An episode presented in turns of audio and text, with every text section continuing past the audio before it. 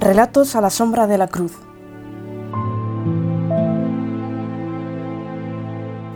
Los días previos. El hombre que murió dos veces.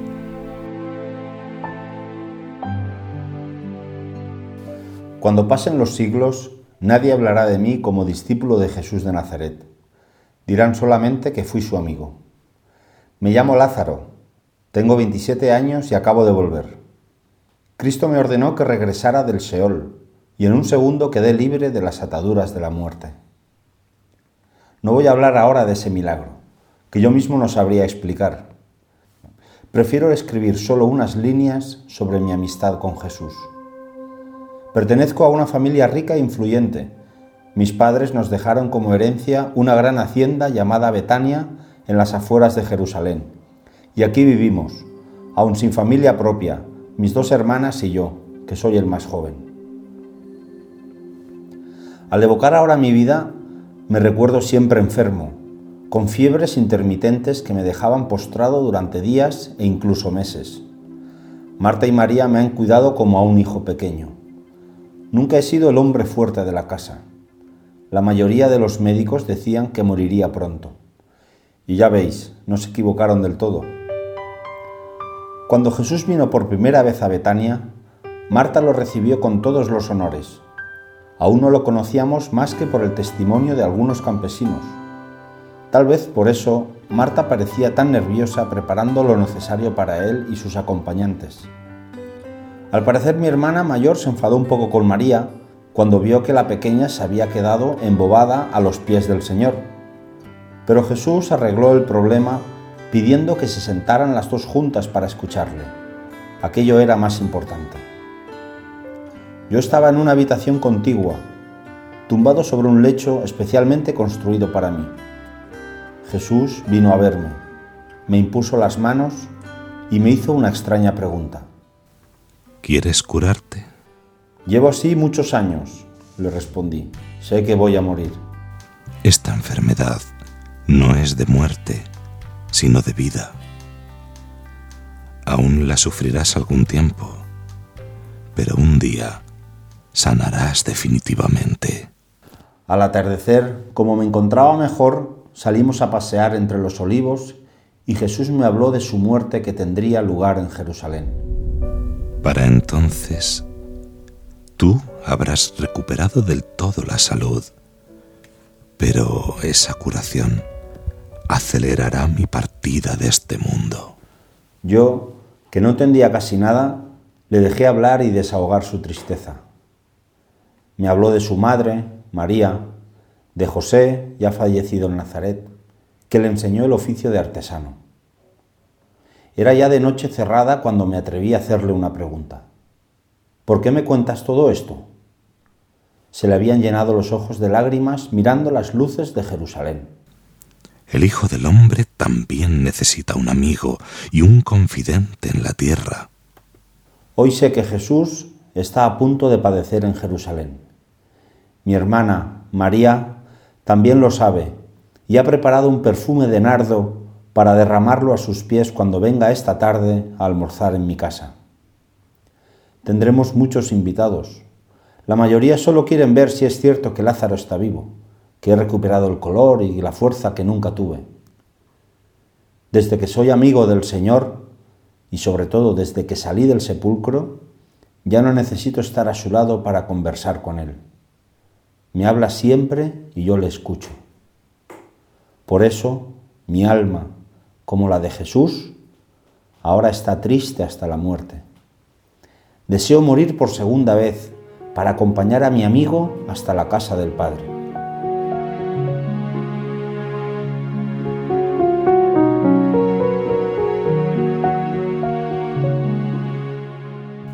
El borrico. Estaba yo tan contento en el establo. A mi madre le sorprendió que no protestara, como suelo hacerlo, cuando el amo llegó de madrugada para desatar a los demás borricos y sacarlos al campo. Aún eres muy joven, Canelo. Pero aquella mañana no. Como digo, estaba feliz y me quedé inmóvil con los ojos cerrados para hacerme el dormido. Yo sabía que estaba a punto de estrenarme como borrico de carga y sabía también que tendría otro dueño. ¿Que cómo lo sabía? Por el ángel, naturalmente. Me lo había contado todo la noche anterior. Duerme bien, borrico, que mañana serás el trono de Jesús en Jerusalén. Si el ángel hubiese sabido algo de psicología asnal, no me habría dado la noticia así. No pegué ojo en toda la noche. Ni siquiera los lametones de mi madre consiguieron hacerme conciliar el sueño. Sin embargo, no me importó gran cosa. Cuando se marcharon todos, me puse en pie, estiré las patas para desperezarme y aguardé a que llegaran los visitantes. Eran dos. El más alto lucía una barba rojiza, recia como las crines de un caballo alazán. El otro, moreno como yo mismo, fue el que comenzó a desatarme sin decir palabra. ¿Por qué desatáis al borrico? El Señor lo necesita. El sol estaba ya en lo alto cuando salimos hacia Betania. Jesús me recibió sonriente y cuando empezaron a vestirme con mantas de colores como si fuéramos de boda, me agarró suavemente de las orejas y me dijo al oído, Tienes dos buenas antenas, borrico. Manténlas bien erguidas para que escuchen solo mi voz. Mientras subíamos hacia Jerusalén, el sendero se llenó de canciones y de flores blancas, rojas y violetas. Los niños gritaban de entusiasmo y las mujeres alfombraron el camino para recibir al rey. Los apóstoles estaban felices, algunos también cantaban y yo me puse tan contento que rebuzné un poco a destiempo. Levanté la cabeza demasiado, dejé de mirar por donde pisaba y tropecé en la rama de un árbol caído. Yo creo que fue un milagro, aunque nadie se diera cuenta. Por un momento troté como volando, sin tocar el suelo, y el Señor evitó la catástrofe. Jesús entonces me habló de nuevo al oído. No te entusiasmes tanto, que la música y las flores no son por ti. Confórmate con ser mi trono un día. Los que hoy me vitorean, mañana pedirán mi muerte. Tú sé fiel.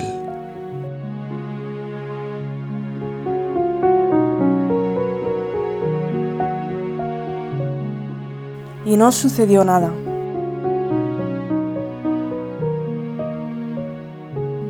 Esta mañana, por un momento pensé que el maestro estaba dispuesto a dar la batalla definitiva para hacerse coronar rey. No se hablaba de otra cosa en Jerusalén. Lázaro había resucitado al grito de Jesús. El relato del acontecido en Betania iba de boca en boca y ya nadie tenía la menor duda de que el Mesías estaba a punto de entrar en la ciudad santa. Solo Caifás, el muy cobarde, tenía miedo. Pensaba que si las autoridades religiosas reconocían el Cristo, los romanos tomarían represalias, acabarían con la revuelta y destruirían el templo. Por eso quería acabar con Jesús. Es mejor que muera un hombre en lugar de todo el pueblo, había dicho en el Sanedrín. Pero lo cierto es que tenía horror a la lucha, a perder sus privilegios. Pobre Caifás. Y en medio de todo, cuando el ambiente estaba más caldeado, Jesús nos dijo que quería entrar en la ciudad, no a pie, como en otras ocasiones, tampoco a caballo, que sería una arrogancia innecesaria, sino sobre un borrico, como rey de paz. Maestro, le dije, me parece una medida brillante y muy adecuada. Así nadie podrá acusarte de provocador. El pueblo estará con nosotros. Yo mismo me encargaré de mover a la plebe.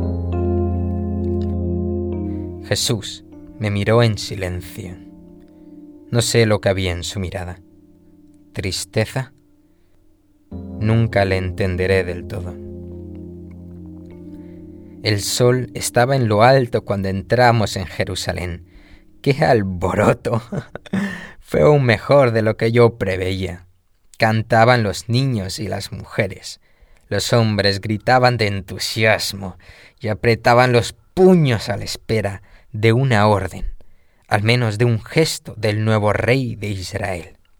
Los sacerdotes se refugiaron, temerosos, en el templo sin atreverse a abrir la boca. Todo estaba a punto para dar el paso definitivo. Y entonces ocurrió algo extraordinario. ¿Ocurrió? Que no ocurrió nada. El maestro predicó un buen rato y al caer la tarde decidió que regresábamos a Betania. ¿Qué pretende Jesús? ¿Acaso quiere que lo maten? No lo entenderé nunca. Acabo de recibir a un mensajero de Caifás. Quiere negociar conmigo. Hablaremos mañana.